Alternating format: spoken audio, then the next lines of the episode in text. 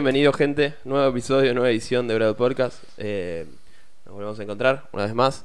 Eh, mi nombre es Gonzalo, estoy acá con Juan Pablo. Eh, Hola. Estamos en un nuevo episodio. Sí, vamos a estar hablando de un, de un tema especial. Antes de arrancar, como siempre, vamos a recomendarles siempre. eh, recomendarles. Recordarles siempre que si quieren escuchar más de nuestros podcasts, donde están escuchando este, van a estar el resto también, ya sea en Spotify, ya sea en, en YouTube, ya sea en, en cualquiera de las plataformas donde escuchen sus podcasts. Eh, van a poder encontrar el resto de los episodios. Este es el 21, creo que ya, más o menos, o 20. Mira. Eh, si se quieren comunicar con nosotros, cualquier duda que tengan, cualquier consulta, nos pueden hacer mediante Instagram, Facebook, eh, la página mail. El Instagram es arroba Brothers Athletics, la página www.brothersath.com, info arroba brothersath.com es el mail. Nos mandan consultas, dudas que tengan, eh, si se quieren anotar en la programación, si quieren empezar cualquiera de los niveles. eh, Si quieren saber más de la programación, si quieren lo que sea, cualquier consulta que tengan, pregunten. Eh, estamos para ustedes, así que También mismo si quieren eh, acceder a la ropa, a, la que, a las remeras que estamos teniendo, también de, de Brothers, a, a los pantalones y demás, ya van a estar llegando. Pueden entrar a Fran Indumentaria, www.franindumentaria.com. Eh, ahí directamente ya tienen una solapa de Brothers mismo donde pueden ver todos los productos. Eh, hacen el pedido ahí, llegan a toda Argentina. eh, cualquier cosa les mandan también consultas a ellos si tienen algún talle en especial. Lo mismo también si quieren anotarse al newsletter. Si quieren recibir todos los días el, el WOT del día, sí, al mail, directamente una vez que se meten en la página, apenas se meten, les va a saltar directamente la, la suscripción para que lo puedan hacer eh, en una ventana emergente mismo, así que no es tratamos de hacerlo lo más simple posible para que no se pierdan. Eh, así que bueno, arrancamos de lleno en el tema de hoy. Eh, vamos a estar hablando sobre vamos a hablar. Dos cosas serían que una va hacia la otra, ¿no? O sea, en realidad el, el principal tema de hoy es el principio de interferencia, que es lo que vamos a- con lo que vamos a terminar. Porque primero les explicar un- varias cosas. No vamos a arrancar con qué es el principio de interferencia.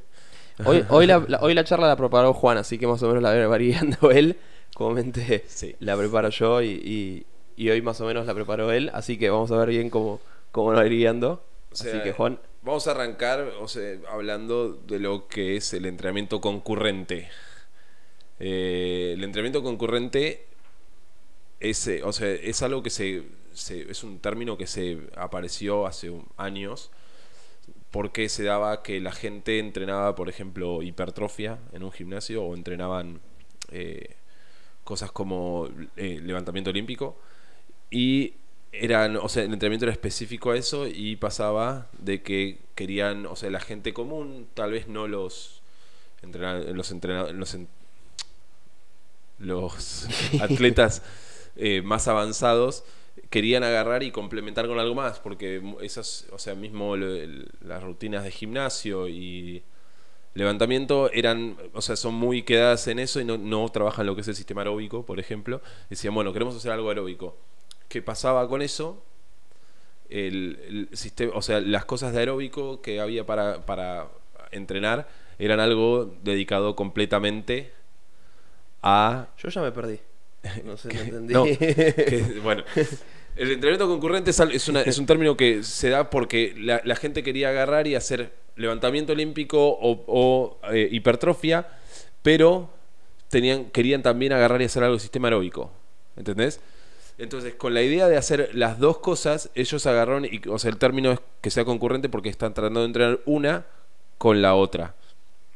Entonces lo que vamos a estar hablando hoy más o menos es qué pasa cuando empezás a combinar diferentes cosas y, y qué pasaba en tipos de entrenamiento. diferentes Claro. tipos de entrenamiento, es decir, ya sea desde levantamiento, levantamiento olímpico, ya sea gimnástico, ya sea de capacidad aeróbica, ya sea qué pasa cuando cómo, cómo sería lo ideal combinarlo, qué pasaba antes cuando se empezó a combinar eh, y cómo también está mal combinarlo, que es lo que más vamos a empezar a hablar sobre todo. para Eh, evitar cometer errores. Por eso empezábamos con el entrenamiento concurrente, tal vez me fui por las ramas, por eso Goncho no lo entendió. La idea, o sea, salió esto porque muchos lo que se entrenó en el pasado era muy detallado. O sea, vos entrenabas levantamiento olímpico y eras levantador. Entrenabas eh, hipertrofia como Arnold Schwarzenegger, Arnold Schwarzenegger no podía correr Ah, una maratón. querido. ¿Entendés? Eh, él, él entrenaba hipertrofia porque era, iba a ser bodybuilding. Y así pasó también que del otro lado del espectro tenías a gente que corría y que decían que si iban a hacer peso al gimnasio iba a afectarles la corrida. ¿Qué pa- por, qué, ¿Por qué pasaba esto? Porque los entrenamientos no se adaptaban. O sea, lo que pasa es, vos tenés el entrenamiento de, de gimnasio y tenés el entrenamiento afuera. El entrenamiento afuera está hecho por un triatleta, por ejemplo, donde te, sí, te va a generar una capacidad aeróbica, pero va a ser un volumen tan grande que no combinaba bien con el gimnasio. O sea, uno afectaba al otro. Entonces, ¿qué se dijo de esto? Eh, ¿Qué es lo que terminó pasando? Que agarraron y hace años que vienen de, vos si querés ser buen levantador o, powerlifter o algo, no podés agarrar y hacer eh, trabajos aeróbicos. Mismo si querés ser un muy buen corredor, en, el pasado un buen corredor no iba al gimnasio, porque el gimnasio te iba a afectar para mal. Eso es, el, e- e- es la base de todo lo que vamos a seguir hablando después. ¿Qué pasó? Llegó CrossFit. Exactamente.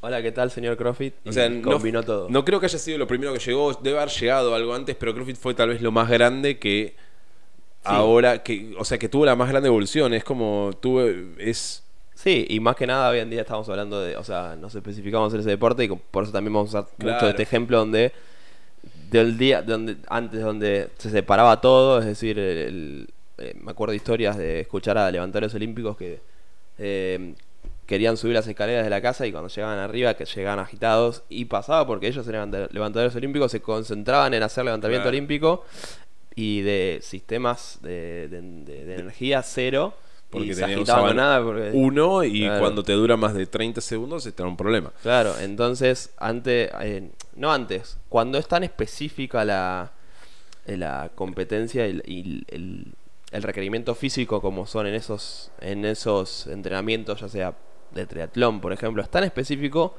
que todo lo que sabemos hoy en día de todo el pasado que hubo antes eran entrenamientos específicos para esto, sin contemplar eh, poder hacer otras cosas de fuerza y demás, Claro. porque eh, también se pensaba en ese momento, y sigue habiendo gente que sigue sosteniendo esto, donde si en- querés entrenar aeróbico y querés entrenar correr, ir al gimnasio te va a, produ- va a ser contraproducente Exactamente. porque eh, van a chocar eh, lo- el fin que estás entrenando.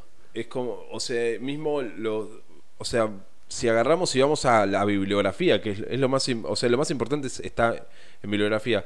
Si van a, a cualquier bibliografía y cómo se debe entrenar ciertas cosas y cómo no se deben entrenar eh, ciertas otras, pasa que el volumen que te dan es tan grande que vos no podés entrenar otra cosa. Mismo yo he leído ahora libros de triatlón donde, mamita, si te dicen, o sea, dice, tenés que nadar cuatro veces por semana. Si pones a nadar a alguien cuatro veces por semana y quiere hacer otras cosas, va a ser complicado. Y no, no son cuatro veces por semana hacer nada.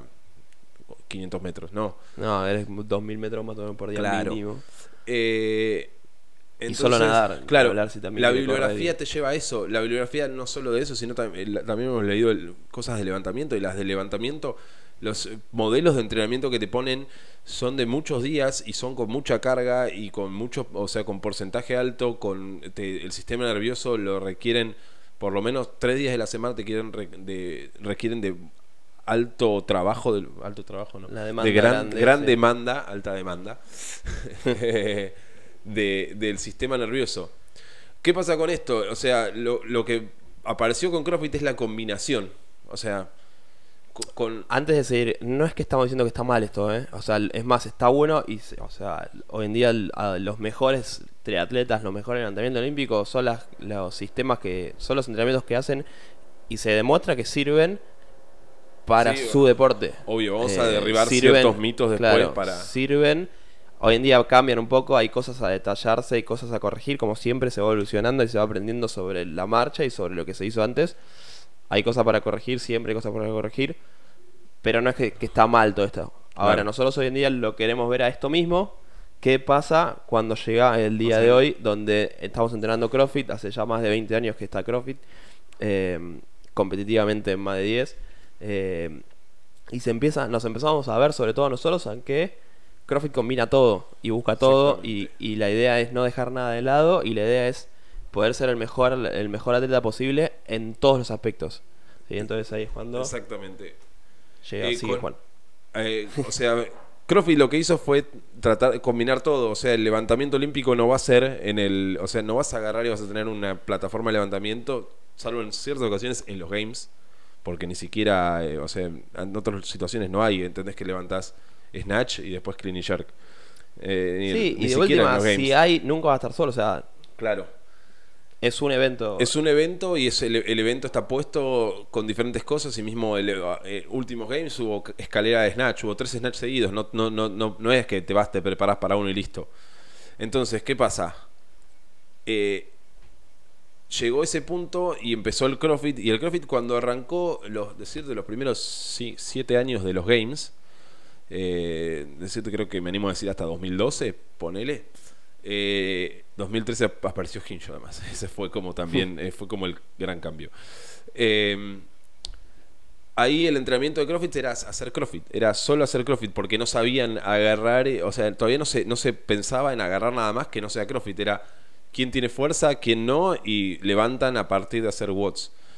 ¿Qué pasó después de eso? Cuando se, a medida que se vuelve competitivo, empezaron a. O sea, la gente necesitaba mejorar a puntos particulares. O sea, tenemos tantos movimientos y tantas cosas y engloba tanto CrossFit que uno necesita mejorar tal vez su corrida, tal vez necesita mejorar su nado, tal vez necesita mejorar su snatch, tal vez necesita mejorar su muscle up.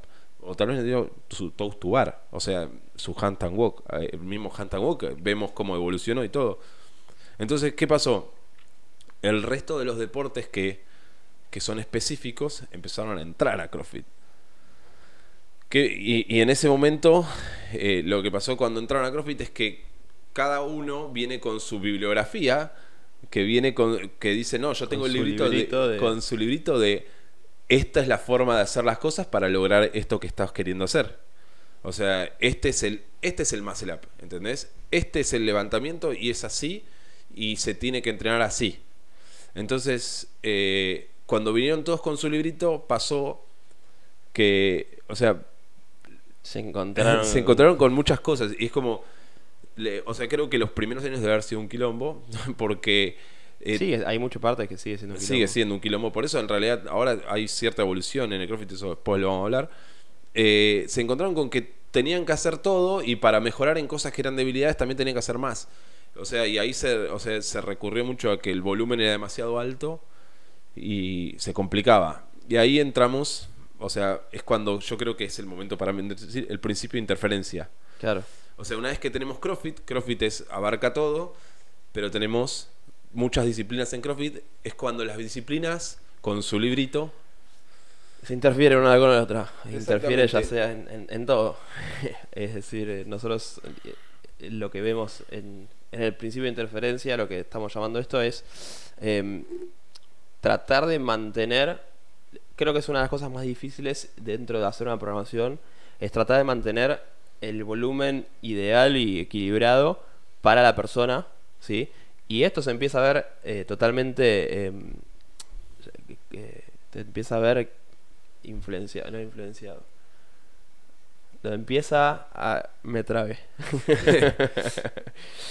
Eh, se empieza a ver de que no empieza a funcionar, ¿sí? Cuando, cuando empiezas a, a sumar una cosa de otro lado y otra cosa de otro lado y otra cosa de otro lado, se empieza a mezclar todas las programaciones, se empieza a mezclar todos los volúmenes, se empieza a mezclar todas las intensidades y esto es lo que termina pasando, es que lógicamente se produzca un sobreentrenamiento y, y demás cosas donde, como decíamos antes, cada disciplina con su librito no está mal, está perfecto, tienen cosas donde se demostraron que sirven de diferentes maneras, diferentes formas. Ahora, cuando las queremos combinar, sobre todo en CrossFit, donde tenemos que ver todo, plasmarlas en plasmarlas en CrossFit, Eso. es cuando empieza a chocar todo y es lo que el principio de interferencia que estamos diciendo este es hay que ver cómo combinar las cosas, es decir, no podemos dejar al azar una programación al lado de la otra y empezar a combinar porque lógicamente no va a funcionar y tiene que estar todo contemplado. Exactamente. Hace años, o sea, para contar un poco de historia, cuando arrancó todo esto donde las disciplinas se empezaron a meter eh, adentro de CrossFit para enseñar, porque mismo la gente quiere aprender y la gente necesita a alguien que conozca el movimiento para aprender. Entonces llaman a el profesor de gimnasia de, ah, no sé, de algún lado. O llaman al, al entrenador de levantamiento. Eh, una vez que empezó eso, eh, en CrossFit pasó que mucha gente seguramente se sobreentrenaba. Eh, porque venís con el librito y tenés que hacer también los watts de CrossFit. Porque estás entrando CrossFit. Y hay mucha gente que ha. O sea, en vez de hacer eso, por ejemplo, ha dividido la de hacer levantamiento un día, otro día hace CrossFit, otro día hace correr. eh, que si bien. eh, en Creo que es lo, forma- más es lo más acertado. Si, si haces diferentes pro- programaciones, por lo menos dividirlo por día es lo más acertado. Sí, es o sea, como- no está bien, pero dentro. Es decir, no está mal. Está mal, pero no tan mal. A ver, vas a mejorar el Tal vez Pero con no pasa igual eso. Claro. La gente no divide por día. No es que un día va a hacer levantamiento, otro día va a hacer corrida, otro día va a hacer crossfit. No pasa eso. Hoy en día Igualmente con mucho- ese ejemplo en sí, si vos agarrás y haces uno por día así, vas a mejorar en levantamiento tal vez, vas a mejorar en, en la corrida, en CrossFit tal vez algo vas a mejorar, pero no- si tenés una competencia de CrossFit de tres días seguidos, nunca hiciste tres días seguidos de CrossFit. Te, va- entonces- te va a doler, doler. Claro, no, no vas a poder mantener el volumen. Mm. Eh, entonces, ¿qué pasó después también? Hay una historia conocida de Hinjo, que a Hinjo, Chris Hinjo es el... Es el Entrenador de varios campeones. de varios campeones. De los games. y que De él aerobic capacity. es capacity era un triatleta que, es- empezó- que se metió en CrossFit y se dio cuenta como CrossFit lo vol- o sea no ya no podía correr él por de tanto volumen que hizo de, de- de triatlón no podía correr más o sea su cuerpo ya no era funcional el CrossFit al, al meterle pesos y levantamiento y todo se dio cuenta él que eso lo o sea lo dejó poder volver a correr y se dio cuenta que en realidad si él hubiera complementado bien el triatlón con algo de CrossFit eh, podría haber hecho mucho mejor las cosas. Mismo, a ver, el principio, eh, o sea, decíamos de los concurrentes, no es que si vos haces solo levantamiento no puedes hacer CrossFit. Eh, o si vos haces powerlifting no puedes hacer CrossFit. Sí, sí podés, tenés que saber medir el volumen justo, porque incluso los de levantamiento, hay un ejemplo, eh, cuando agarran y descansan de una repa a otra se tienen que recuperar. Y para recuperar el sistema aeróbico es, una, es uno de los grandes, o sea, es tal vez es el sistema de recuperación del cuerpo. Entonces, si no tienen un sistema aeróbico bueno, es probable que agarran y hagan la primera repetición espectacular y la segunda repetición ya caigan un poco, incluso que lleguen al and jerk en las últimas dos y sean malos. Eh, volviendo a Hinjo, una vez que entró Hinjo a CrossFit, decía, no, nunca va a funcionar lo que vos decís porque estás haciendo correr a la gente que en realidad debería hacer CrossFit. Y Hinjo se dio cuenta que no tenía que hacer correr a la gente como él corría, sino que tenía que hacer correr a la gente como la gente lo necesitaba.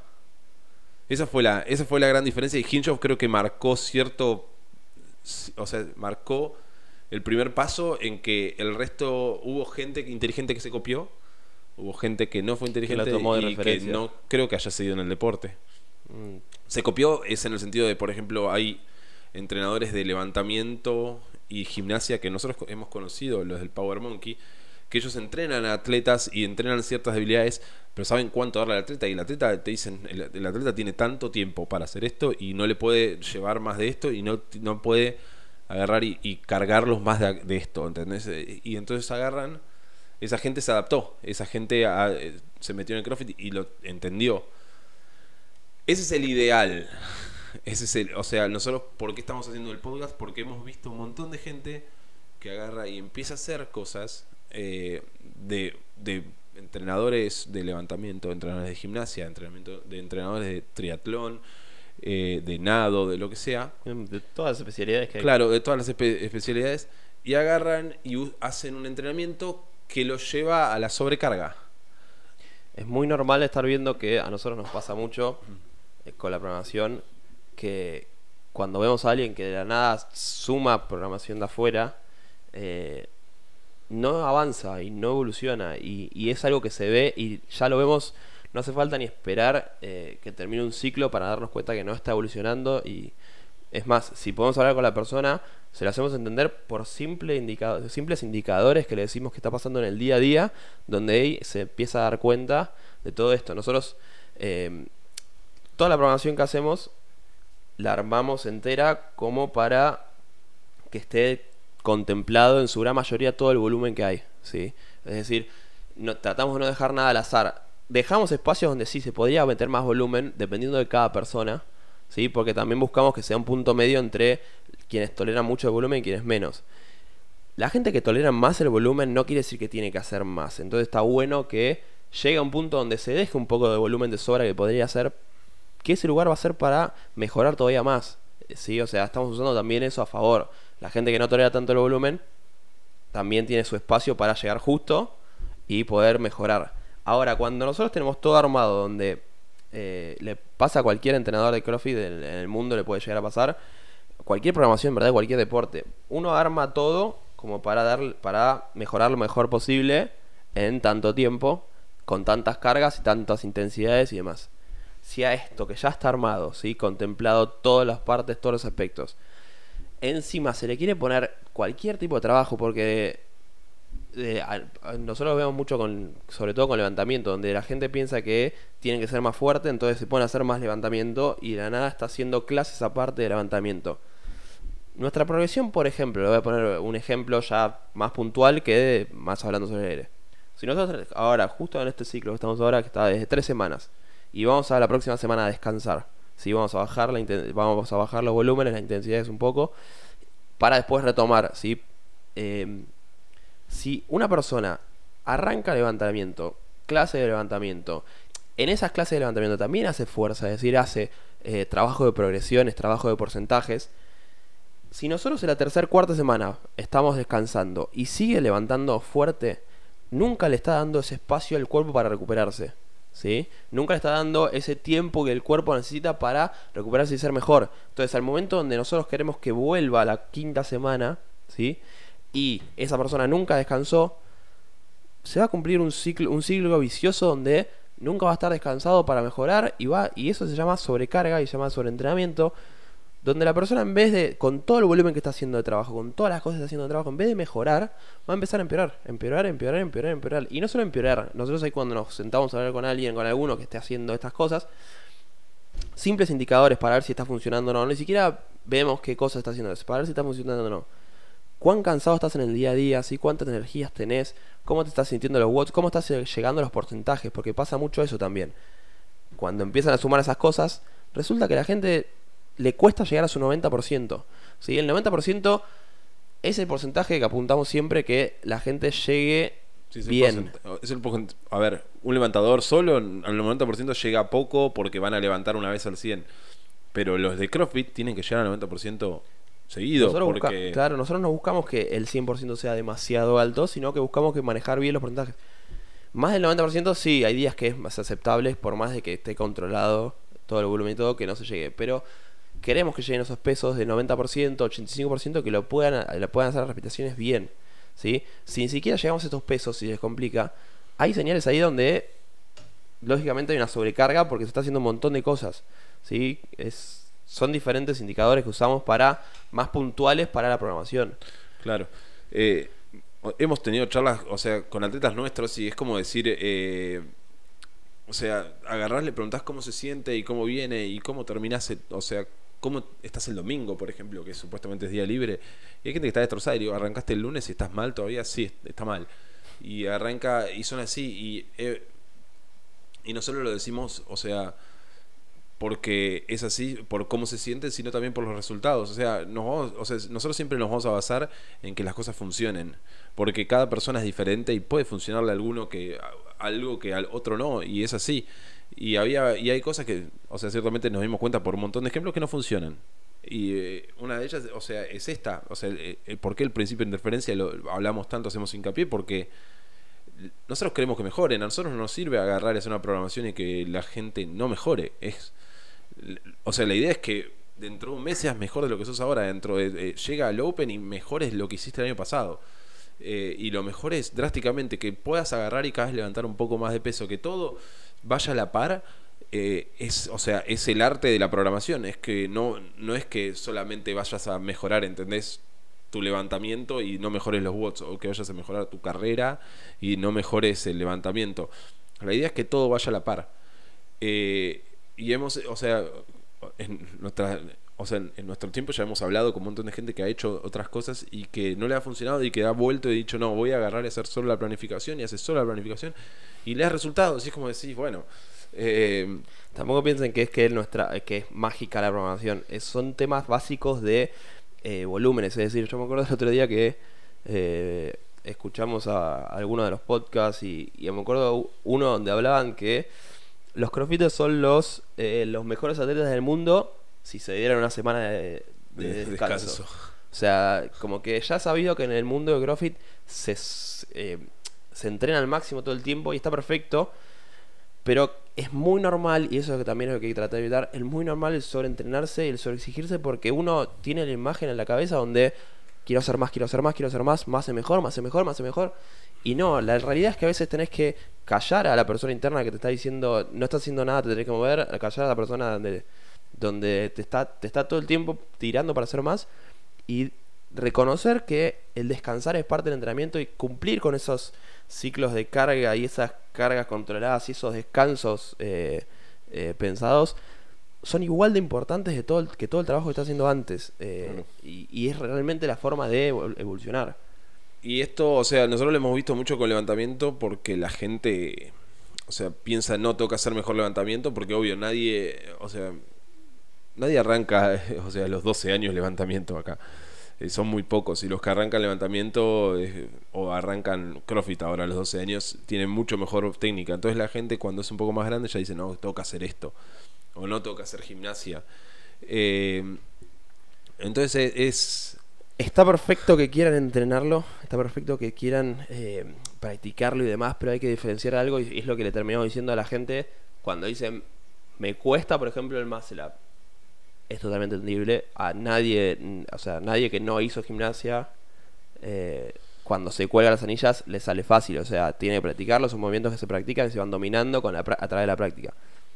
Pero hay que diferenciar lo que es también la práctica del entrenamiento. ¿Sí? Nosotros muchas veces le decimos, agrega una práctica de 10 minutos, agrega una práctica de 15 minutos, agrega tales ejercicios, agrega algo, ¿sí? Donde es práctica. Porque eso sí, eso sirve y mucho, ¿sí? El estarse 10 minutos practicando un movimiento, snatch, te, te, te cuesta el snatch, agarra un bastón de madera y practicalo, ¿sí? Entonces, eso es lo que decimos práctica.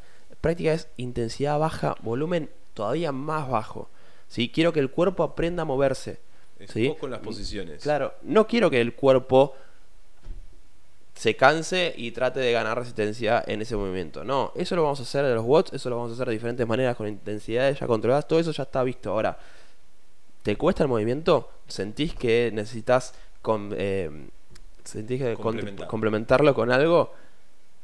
Hacelo con el menor volumen posible. Concéntrate en el cuerpo, en reconocer cómo están las posturas del cuerpo, en cómo, cómo practicarlo, ¿sí?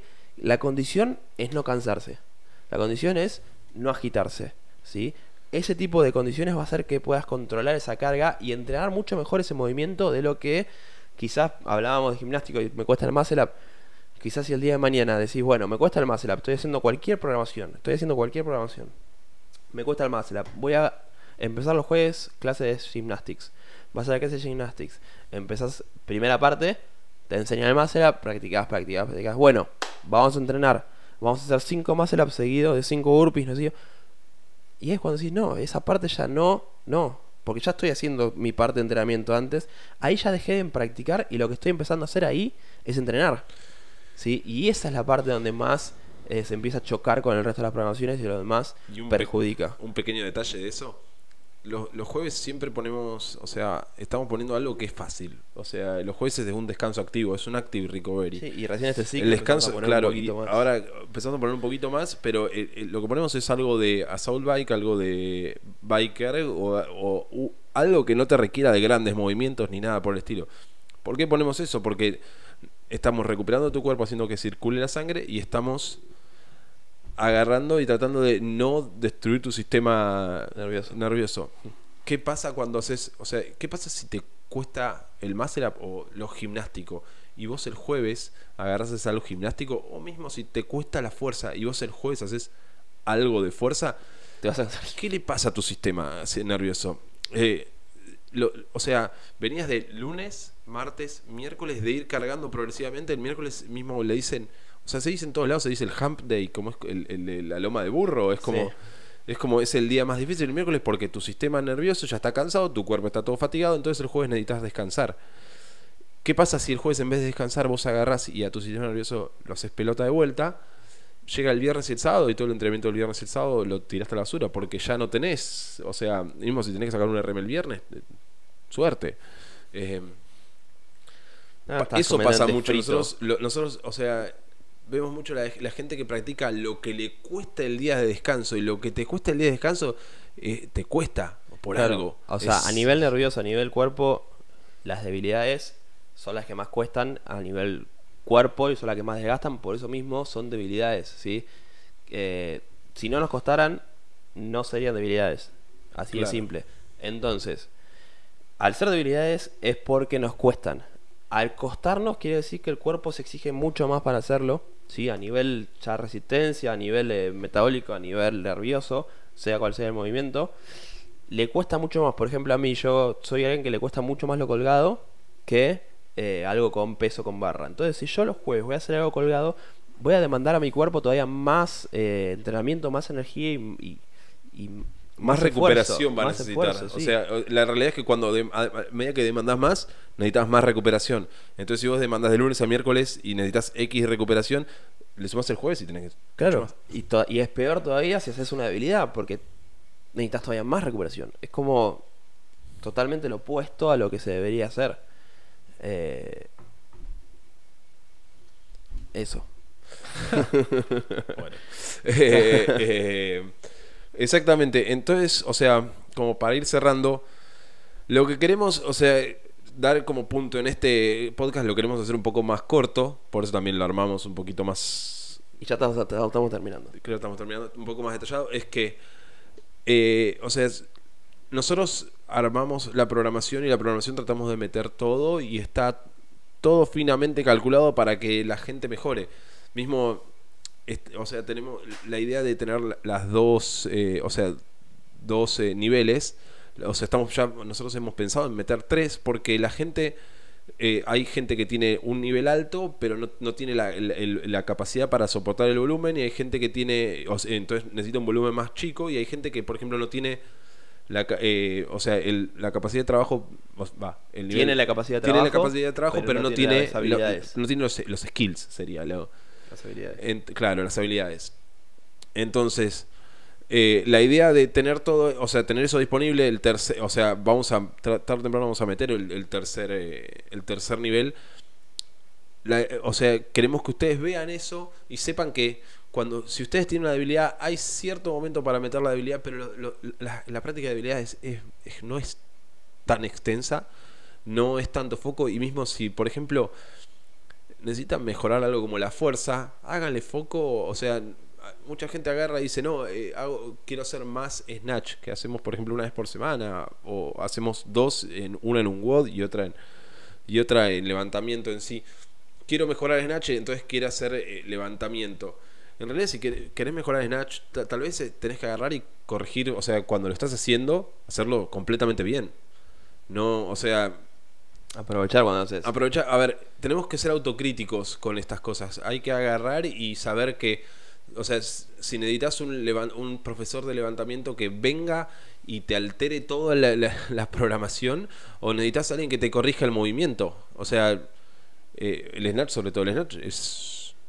En realidad es movimiento. O, o sea, el- el- si no tenés técnica, no levantás, a menos que, no sé, seas hiper fuerte, pero en CrossFit no hay nadie recontra hiper fuerte, salvo el loco ese de los games. Eh, pero es uno en un millón. Eh, pero la idea es esa. Agarramos, si nosotros tenemos una debilidad, hagámosle foco a esa debilidad el día que hay que hacerle y no sobrecarguemos por tener esa debilidad. O sea, el sobrecargar eh, una debilidad no va a llevar a la mejora de ella. Eso es, es claro.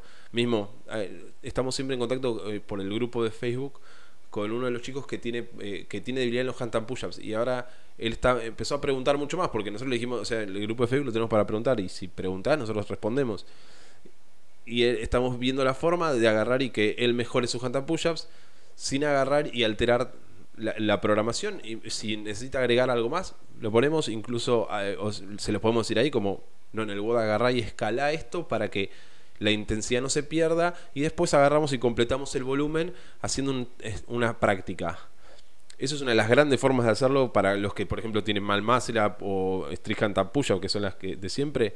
Eh, agarrás y le bajas el volumen en el WOD para después agarrar y hacer algo para completar el volumen y agarrar y hacer algo que tenga la misma intensidad que deberías tener. Porque si haces todo con una intensidad baja no sirve. Eh, entonces le decimos que pregunten para eso. O sea, cualquiera que haga la programación y tenga algún problema con algo, pregunten en el grupo. Nosotros la, la idea es esa, que darle feedback para que ustedes sepan cómo cada uno adaptar la programación que es general a sus propios, a sus propias eh, debilidades, sería, necesidades. A sus propios esfuerzos. Exacto. A sus propias capacidades. Exactamente. Pero bueno. Bueno, Después, para no, para no dejar de lado, es verdad lo de que, o sea, a ver, hay ciertas cosas como le- eh, le- powerlifting, eh, eh, func- no, funcional no, eh, bodybuilding, eh, levantamiento olímpico, que a todas esas cosas en realidad a- ahora se, se, dio, se dieron cuenta que les complementarlo con algo aeróbico les sirve, pero la cosa es que no le tienen que traer algo aeróbico de triatlón. El mismo triatlón necesita complementar con algo de gimnasio, pero no le tienen que traer una planificación de levantamiento olímpico. no, es tomar las cosas que les, les sirve, las pequeñas cosas que les va sirviendo para poder mantenerse. Para Claro. mantener bien y mantener y complementar y de, de buena forma que Y como el objetivo. y como el triatleta no va a hacer una programación de levantamiento olímpico y el levantamiento olímpico no va a ser una de triatleta, vos no podés hacer una de levantamiento olímpico y una de triatleta. Eh, a ver, no vas a ser ni bueno en término uno lo, lo más simple. ni en otro. si el, si el, el que corre Ironman no hace levantamiento olímpico y el que hace- le hace levantamiento olímpico no hace correr Ironman, ¿por qué vas a combinar los- las dos cosas juntas, enteras? Enteras. así? Exactamente. Se- se- no entran. Esa Como- fue una gran forma de cerrar. Si lo quieres que hacer las es. dos cosas, es agarrar un poquito de una, un poquito de otra, combinarla de la mejor posible manera y ahí vas viendo. Y siempre escuchen a su cuerpo. Y- Siempre escuchen a su cuerpo. Por sobre todas las cosas. Si saben que están muy cansados. Y, eh, por ejemplo, mismo nosotros lo decimos con eh, en, la programación. Eh, esta hicimos una, una- una- un ciclo de tres semanas, una descanso y tres semanas, porque las tres primeras semanas son una cagada de palos. Mm. Entonces, ¿qué pasa? Llegan la tercera semana y les duele todo. Y obvio que les duele todo, pero es lo que queremos. La semana de descarga va a ser tipo eh, ir a la pileta y tomar sol en comparación a lo que fueron las tres semanas. Pero bueno, Pero la, la idea es esa, es como si ustedes agarran y van la semana 1 y se sienten para atrás, no, o sea, pregunten. Siempre hay que preguntarle al entrenador, a cualquier persona, Bueno. che, me está pasando esto. Y listo. ok, dijimos que lo iba a hacer corto, hace 10 Sí. minutos dijimos que estamos terminando y siguió hablando ¿Diez Juan. minutos? No, 5 minutos fueron. Bueno, vamos a cerrar entonces. Acuérdense, eh, cualquier cosa, eh, contáctenos. eh, ya dijimos todo, nos pueden contactar. Si no, lo más fácil, Instagram, comúnmente donde más nos contactan. eh, arroba Brothers Athletics. Y nos mandan cualquier duda, cualquier consulta. Si quieren remeras, suscríbanse al newsletter. Sí, vamos a estar mandando más cosas que, que el WOD. Eh, entran a la página www.brothersathletic.com. Les sale el pop-up ahí directamente del newsletter. Dejan el mail, confirman el mail. Y Listo. listo. Y Eh, cualquier pregunta que tengan sobre esto, mándenos también. Así que esto fue todo. Espero que les haya gustado. Y será hasta la próxima. Eh, chao. Uber.